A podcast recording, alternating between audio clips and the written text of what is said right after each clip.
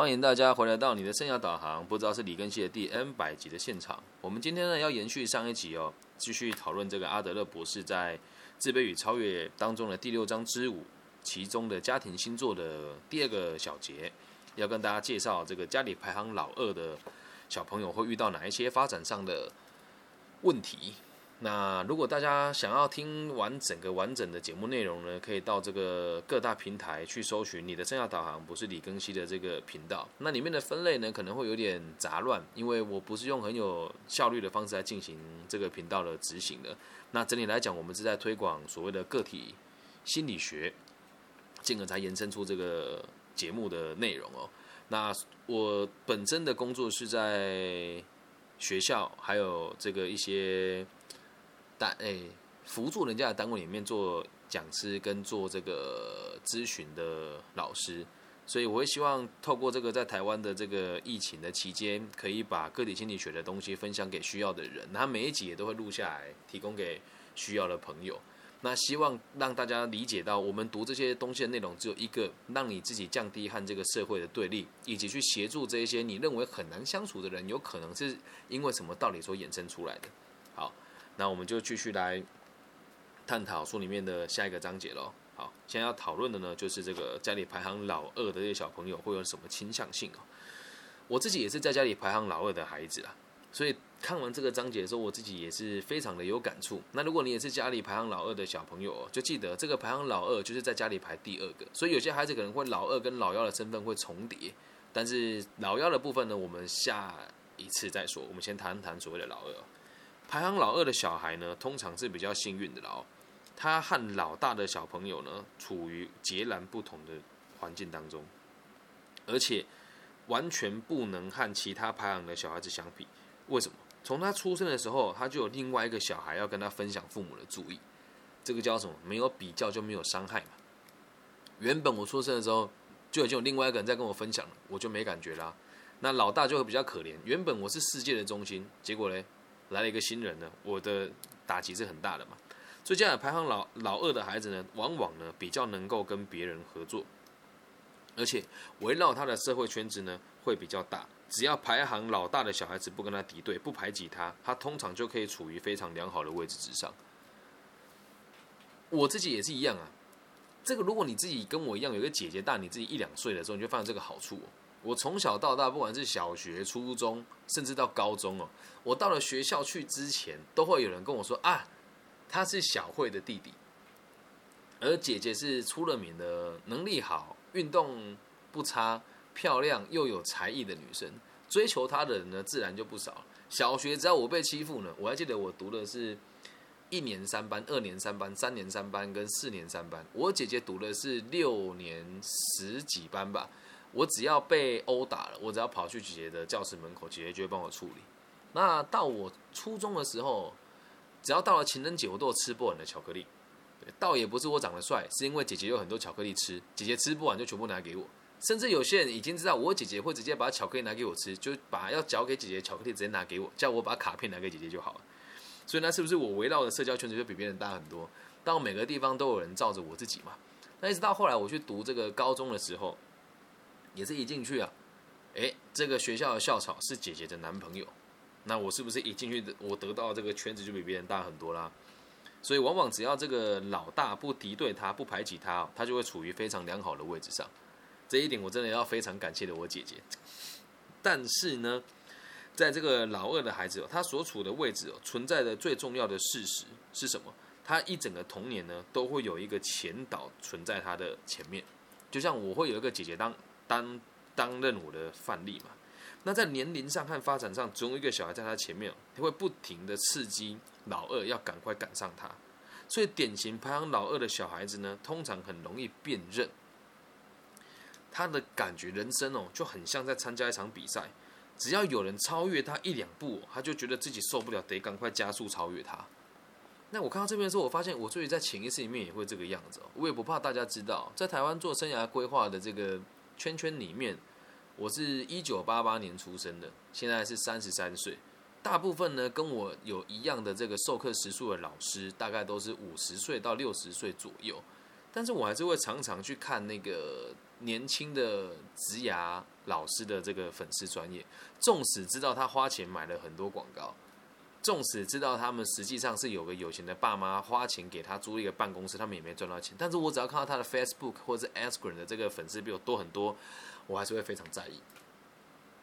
我就觉得那我要赶快超越他，但这也是一个过程啊。当时会想要超越他，而现在脚步也会做一个小小的调整，是变成是。我理解了他们是这个样子，我可以在其他地方超越他，回归到根本就还是超越啊。对我就会觉得我想要比他更好，所以当其他人来跟我讲，哎，你有听过那个某某老师的课程吗？我就会说，嗯，有看过，但我没有听过。可是在言语上，我还是会想要让自己高人家一等，所以这也是我要检讨的地方。人家问我说，那你怎么不会想要跟他们一样？我觉得说，因为我比较务实吧，而而且毕竟做这个本来就不是为了钱，但是讲一句难听一点的，谁不想赚多一点钱呢？可是我就会为了去跟他们竞合，或者让别人觉得赋予我更高的价值，在某些场合，我就会故意说：“那我不收钱了。”因为也确实是从又回到根本是，我觉得我比他们好很多，就是我会想一直想要跟别人比较，对。但这是很有趣，有是跟我平辈或者年轻我一点点的，我有这种想法。可是当这些曾经很照顾过我的老师，四五十岁、五六十岁老师，我就跟他没有竞争的感觉，甚至会觉得很感念他为我做过的一切。所以我也是很典型的老二的这个排名的这个惯性。好，再往下看哦，你会发现，身为老二的人往往动力很强，无时不刻都在全力冲刺，会不停的训练自己超越哥哥或姐姐。所以家里排行老二的孩子，通常变坏的机会不高，通常变坏的机会不高，因为前面有个孩子在嘛。孩子如果偏差，人家也会知道这个孩子做的是不好，所以老二就还是有机会可以去做改正。所以如果你天生就排行在老二的话，代表你是比较轻松一点点的。而在这里面呢，不是只有这个近代人这么认为哦，在圣经当中也有许多类似这样子的心理洞察的的这个桥段，跟大家分享一下。约伯这一篇的故事，详细的描绘出老二的典型哦。约伯这个每个地方的翻译不一样哦。好，这个老二呢，他想要竞争，想要取得第一，想要取代哥哥伊少的位置哦，这是另另外一个名小孩的名称哦。然后他这个伊伯想要打败伊少，凌驾于他。那排行第二的小孩呢，为落后于人而感到生气，总是努力的想要取代他，所以老二通常会想要获胜，然后通常呢会比较聪明，比老大还要成功。但这个部分呢，是以统计来讲，是阿德勒在那个年代的欧美大陆所得到的结果，也不能说现在就现在就百分之百是这样。那我们在这边看来，并不能说这个和遗传有关，怎么说呢？如果他的发展超前于老大，都是什么？他努力争取的结果，懂那个意思吧？通常啊，老二的成就都会比老大高一些些。如果这个老大跟老二的环境差不多，那如果老大很优秀的话，孩子终其一生无法超越他，那他得到的打击就会比一般人还要大。所以拿你的出生排序，如果是老二的话，就代表你一下来就配备了一个不是大好就是大坏的基本的特性在你身上。所以你很难看到老二的这个社会表现是中庸的，要么特别好，不嘛就特别差。然后这个特别好跟特别差呢，都会跟他的老大有一个有一段小小的距离，常态上。但如果我们有好好去解决，就不会有这些病态的的状况发生嘛。那老二呢，即使他长大离开了这个家庭圈哦，他也会经常找一个对象跟他比赛，会拿一个比自己优秀的人来做假想敌，然后试图去超越他。这一点我自己也。也到近代才开始没有这样子的想法，我到现在还是会想要赢过某些人，可是真的是随着你的社会化跟历练哦，你的讲法会完全截然不同。讲一个真实的故事，就是在台中有个餐饮集团，是我跟我几个朋友一起创办的，但他们现在真的比我赚钱很多。以前我都想要超越他们，然后后来发现这根本就是无法突破天际线啊！人家一个月的资本额大概就上亿了，你你跟人家能比较什么？然后这时候我就会试着在其他地方超越他，想要比他拥有更幸福的生活，想要比他拥有更多的社会影响力，想要比他能够更关注别人。所以不一定这个胜负得来自于社会的表现跟金钱啊。可是真的我自己到现在也常常被人家讲说，我太在意，跟给自己太大的给自己压力太大。但我觉得这也是进步的原动力啊。你就看吧，现在哪一个在。大学授课的讲师会愿意把自己的节目版权用无偿的方式放在网络上让大家听取，大家都会觉得这是很笨的行为，因为代表你的东西变得不值钱。但在我的世界里面，是我每天都在学习，所以我无所谓啊。那某种程度上，这不就是一个我在拿很多比我优优秀的人在跟他们做比较？那我做了这个假定之后，在心里面就可以抚慰自己，说我就是最好的那一个人了。所以在潜意识当中，我还是一直想要赢过别人哦。那这样子的特性呢，不只会在清醒的生活当中出现，所有排行老二的朋友都有这个状况哦。他在梦里面呢，也很容易梦到这类似的事情。排行老大的小孩呢，经常会梦见自己掉下来。为什么？他们人在顶端嘛，在一开始出生的时候人在顶端嘛，但不能确定自己有没有办法维持住自己的优越性，所以很怕自己掉下来嘛。我还记得在前面几集有没有提到一个女孩子说，她梦见自己站在游泳池上面，站在人头之上，很荒谬的内容吧？但真的是她真的这么说，只要有人看到她叫她名字的时候呢，她就会害怕自己从上面掉下来。对，这就是你平常的生活，就是维持在人的顶端，操控了这一切，很害怕自己会随时跌落这个神坛。那另一方面，如果你是老二的话，你会梦见什么呢？你会常常梦见自己在赛跑，在梦里面，他们可能在这边追赶火车，或者是脚踏车，或追赶火车，或者是这个进行竞速比赛。我现在都还是觉得，我看这边都起鸡皮疙瘩原因，是因为如果你跟我一起在马祖服兵役过，你就是真的。我到现在大概平均每个月都还遇到两，都还梦到两次到三次。我要退伍了，船怎么还不来？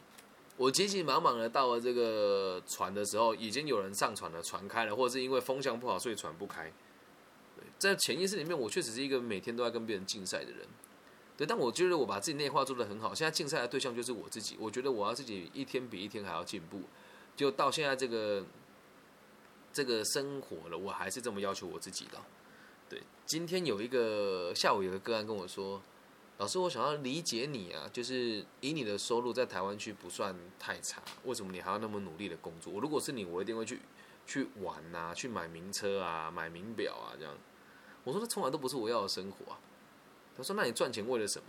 嗯，我现在赚钱就是为了维持家庭的运作就好。然后我自己有一个小小的协会，但是我从来没有跟人家收过会费。就这个协会每年大概四十万、三十万到六十万的支出都是我一个人负担的。那有就是我追求的是已经不是为了金钱而去做它，我把它放在利益他人跟融入社会这两件事情当中。所以在这时候的忙碌呢，并不会给我带来太大的这个压力哦。好，再回到书里面来哦。那有时候老二设定给自己这种忙碌跟充满速度感的这种梦想呢，这种梦不是梦想，就是这种梦，就是可以非常明显理理解到。他对于竞争这件事情是有兴趣的，而且他会随时督促自己前进。我们能够判断哦，会做这些梦的人，通常在家里都排行老二。所以，如果你现在在听这个节目，你如果是老大，有没有梦过从上面掉下来的梦？如果你是老二，有没有梦过自己在跟别人竞争的梦呢？其实潜意识当中哦，都会有一些小小的影响的，很有趣吧？然而哦，我们必须得这个认知哦，这一切都没有严格的规则可循。什么叫严格的规则？我们刚刚讲的只是一个大概的可能性，并不能说它是百分之百。即使这个排行不是老大的小孩哦，也有可能表现出类似老大的这个特性哦。我们如果依照出生数据来来判断的话，不一定准确，要看实际的状况才算数。因为确实在某些家庭里面，也有可能会重男轻女嘛，你懂那个意思吧？就像在我爸爸的家庭当中，我爸爸是男生最大的，他上面还有个姐姐。但在个性当中，爸爸的个性是完完全全符合老大的需求，因为在传统的农农业社会当中，男生才是真正的小孩，女生以后是要嫁出去的嘛。这个也不是说我危言耸听啊，但这个是实话，在我们普盐彰化这个农村里面，我是家里最大的孙子，就是奶奶最大的孙子。我们有一句闽南话叫“大孙丁威囝”，就是最大的这个男性的这个孙子呢，就是奶奶最小的。小孩，所以在爸爸那一代，反而是我爸爸虽然排行老二，可是他的个性就是老大。他到现在还是一样啊，应该没在听吧？没有，他个性孤僻，然后自以为是，什么事情都想要掌控一切，只要不行就用吼的。对，但还是那还是还是那个原则哦。咱们大家读这个被讨厌的勇气，还有这个个体心理学的目的，也只有一个，让你自己认识自己多一点，同时间呢，也能够让你理解为什么。在于某些人，他们会用这种奇怪的方式跟我们相处，进而跟他们好好的一起取得合作的目标。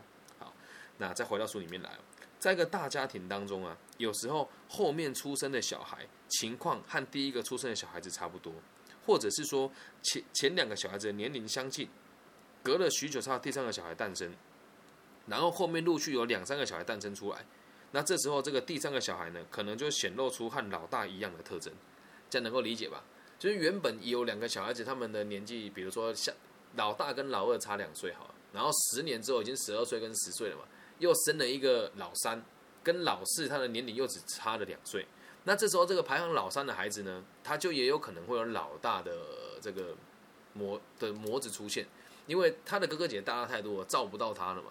就像我姐姐大我两岁，所以到哪里他都可以照我，在学龄的时候。但如果今天年纪拉大，他如果大我八岁，好了，等我一上小学的时候，他都已经上初中了，他要照我照个屁呀，照不到的，懂吗？所以不能用这个完全的出生数据来评断一个人，也要看现实的状况是什么。对，所以第二个小孩的典型哦，可能在其他四五个小孩子之后才出现哦。对，因为有可能他们的年纪拉拉距是相当大的，因此不能用这个完完全全的排序来判断他。那当老大和老二年龄相近的时候，年纪比自己其他小孩大很多时，那他们老大和老二的特征呢就能够被显现出来。也就是说，尽可能的是以两个两个为一个单位，或是以三个为一个单位。因为如果你们的年纪已经拉距到很多了，你穿的衣服也不会是哥哥姐姐留下来啦，这样能够理解吧？所以你不要说，哎，老师，我我明明就排行老二，可是为什么我觉得个性没有这样？搞不好你姐姐的年纪大你很多，或者你哥哥年纪大你很多，这样能够知道吧？那其实现在要讲啊，就是有时候老大排行老大这个孩子在比赛当中会被老二打败，那这不是一个好现象哦。这时候老大呢，通常就会发展出严重的问题。有时候他能够保有自己的地位啊，把老二狠狠的丢在后头。那这样时候，这时候会惹麻烦的，通常就是老二。我们现在只讲个可能性啊，就是老大跟老二的发展，只要有一个好，一个就会差，基本上都是这个样子。以这也是我们家族的诅咒嘛？我觉得也不算诅咒吧。我爸爸那一代，每一个人的家庭，我觉得这也不也没什么好不说的啊。就算他们听到了，我觉得讲这话还是得负责任。反正我都用本名说话，而且这是事实啊。在我爸爸那一代哦，每一个人，我我的爷爷，我的爷爷有五个兄弟，然后最大的呢很早就走了，所以没看过他。所以我有二二伯公，然后这个三伯公。然后我我老我的爷爷排行老四，或或还有个五叔公，就一共有五个人。对，然后这个家庭是这个样子哦，因为大伯大伯公很早就走了嘛，所以他没有小孩。但是二伯公的这个小孩呢，就一个在台北做蔬果生意，然后一个在地方担任这个，就是也不能讲不学无术啊，就做一些小生意了。然后在这个三三伯公的这个儿子，一个跟我爸爸一样是警政。然后一个是在修车修配厂上班，但这个二伯公的小孩，呃，这三伯公的这个警察呢，他是一个有污点的警察。然后再来是，我们讲排行老师就是我的爷爷嘛，我爸爸是一个问心无愧的公务人员、军警人员，但是我的叔叔就是会到处举债，然后不还钱给人家。然后再来第五个就是我们讲的五叔公。五叔公的孩子就只有一个男生，所以他做的事情呢，就所有的关注都在他身上，家里的所有资源都放在他身上，所以五叔公的发展很好。那为什么我都举男生当例子？因为在那个年代，女生不是不是孩子啊，农村时代都这么认为，女生就是要嫁出去的。那用这个故事来跟大家分享，就是往往老大跟老二或者这个拉锯也都是很正常的，就排到现在也是一样。你去看你们家如如果只有两个的话，一定有一个的角色会特别的。好，特别是现在如果有这个当医生的啦，或是当这个律师的，另外一个孩子如果也没有在这个医生跟律师的行行行业里面，你们长大之后那个相处的模式呢，都还是会被人家打乱的。好，继续往下看哦。当一个男孩排行老大的时候，老二是妹妹；哎，当一个男孩排行老大，然后一个女孩排行老二组在一起的时候，他们的状况就会变得相当艰难。为什么？如果你是男生哦，在重男轻女的社会里面，你还被女孩子打败。那就是一件很丢脸的事情，所以对一个男生跟一个女生的竞争哦，通常呢都会比两个男生或两个女生的竞争还要更激烈。尤其是男生跟女生竞争的时候，男生就有一种我不能输的感觉。不过这也是那个年代的事情啊。现在我们社会氛围有没有像这个样子，我们不确定。可是这也是事实啊。大部分的男性都还是会觉得自己还是要给自己更大的压力吧。那在这样子的竞争比赛里面呢，通常哦，只要这个家里的排序是男女在竞争的话，女生会比较有优势哦。为什么？在十六岁以前，所有的生理和精神的发展，女孩子都比男生还要快很多。而经常发生的状况是，比较年长的男孩会放弃比赛。也就是说，如果你是哥哥啦，通常都是妹妹比你成熟很多，那你承受得了吗？那这时候这个人呢，就很有可能变得懒散跟沮丧。他为了寻求优越感而使用不正当的手段，比如说讲话夸大啦，或喜欢说谎啊。我们几乎可以保证哦，在这种状况之下，女孩子基本上百分之百会获胜。那这个获胜并不是说他得到了这个父母的关注，而是他的发展可能会比这个男生还要好很多。我们会看见哦，这个男孩子采取各种错误的手段跟步骤来面对家人，而女孩通常可以轻松的解决问题，并且获得惊人的进展。这个也是实话，就是现在为什么会有很多很多女生会喜欢大叔的原因呢？因为同年纪男孩子真的很幼稚，在他们的眼中。那你能怪他吗？不行啊，因为孩子本来就女生的发展本来就就比男生还要好嘛。然后再还有一点是，随着这个台湾的教育体制哦，以前我们可能念到初中就去上班了，现在是念到大学，所以现在台湾很多男孩子的个性就会更幼稚。对，那这也不是说大家的不好，而是一个惯性跟可能性了哈。好，我们继续往下看。那如果这样子的困难能够被避免啊，事出事先做出辨识的这个动作的话，就可以降低这个危险的风险。的几率，采取防范措施，进而让伤害不要形成，那就是为什么我们现在要读个体心理学的原因之一啊。如果我们每个人都有这样子的逻辑跟这样子的认知，那社会就会安定很多。所以只要又回归到一个重点，我们在讲这个家庭的星座里面哦，还有这个家庭的重要性哦，每个人都得平等，成员当中呢得彼此互相合作，小孩呢就没有所谓的竞争，就不会有感觉到自己地位受到威胁的这个状况，也不会需要去。抗争跟争宠，让父母对你疼爱更多，我们就可以避免掉更多不好的结果。这样能够理解吧？所以排行老幺的朋友呢，你自己就要记住哦。排行老哎，排行老二的朋友通常就是双面刃要么就是拿了一手好牌，不管这些牌就比别人还要烂很多。不过这也是一个倾向性而已。所以也希望大家能够去理解这个重点吧。就是过去发生发生了什么并不重要，我们可以用不同的方式来诠释它。然后记得在家庭里面，我们一再的强调要合作、合作、合作，不要竞争；要共同的目标，不要竞争；然后要彼此协助，不要竞争。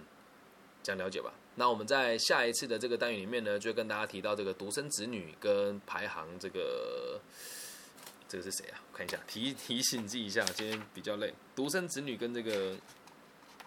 就是就是独生子女没有了，就老幺。接下来讲就是独生子女，独生子女会遇到问题有哪一些？然后接下来就会带入下一个章节了，就是学校的影响。所以如果大家愿意的话，可以把前面的几集听完吧。因为我自己大概估算了一下，把整本《自卑与超越》带完，大概会需要花我八十集的时间。但是我觉得也是反其道而行啊。现在大家都讲求快速嘛、效率嘛，所以大部分都会说怎么说书啊，然后就一本书几集几分钟讲完给你听啊。但是这个我觉得就失去了我们探究它的意义哦。所以我会继续坚持用这样子的方式来做我的节目。那如果你听了有喜欢的话，就继续 follow，然后帮我分享给跟你一样、跟我一样所谓的爱智之人，喜欢深入的探索、理解事情的真谛，再来听这个节目。否则，应该一般人会觉得这样子的步调是很慢的。那昨天也跟我的粉丝跟听众抱怨过，说我觉得都没什么人听。但从今往后不会再听到这个名词的，我会坚持的继续做这件事情。也希望大家可以用各种不同的方式来支持我，不管是分享也好，或是实质上的这个一些给予都可以。好，那以上就是今天的全部内容，我先把录音笔关掉。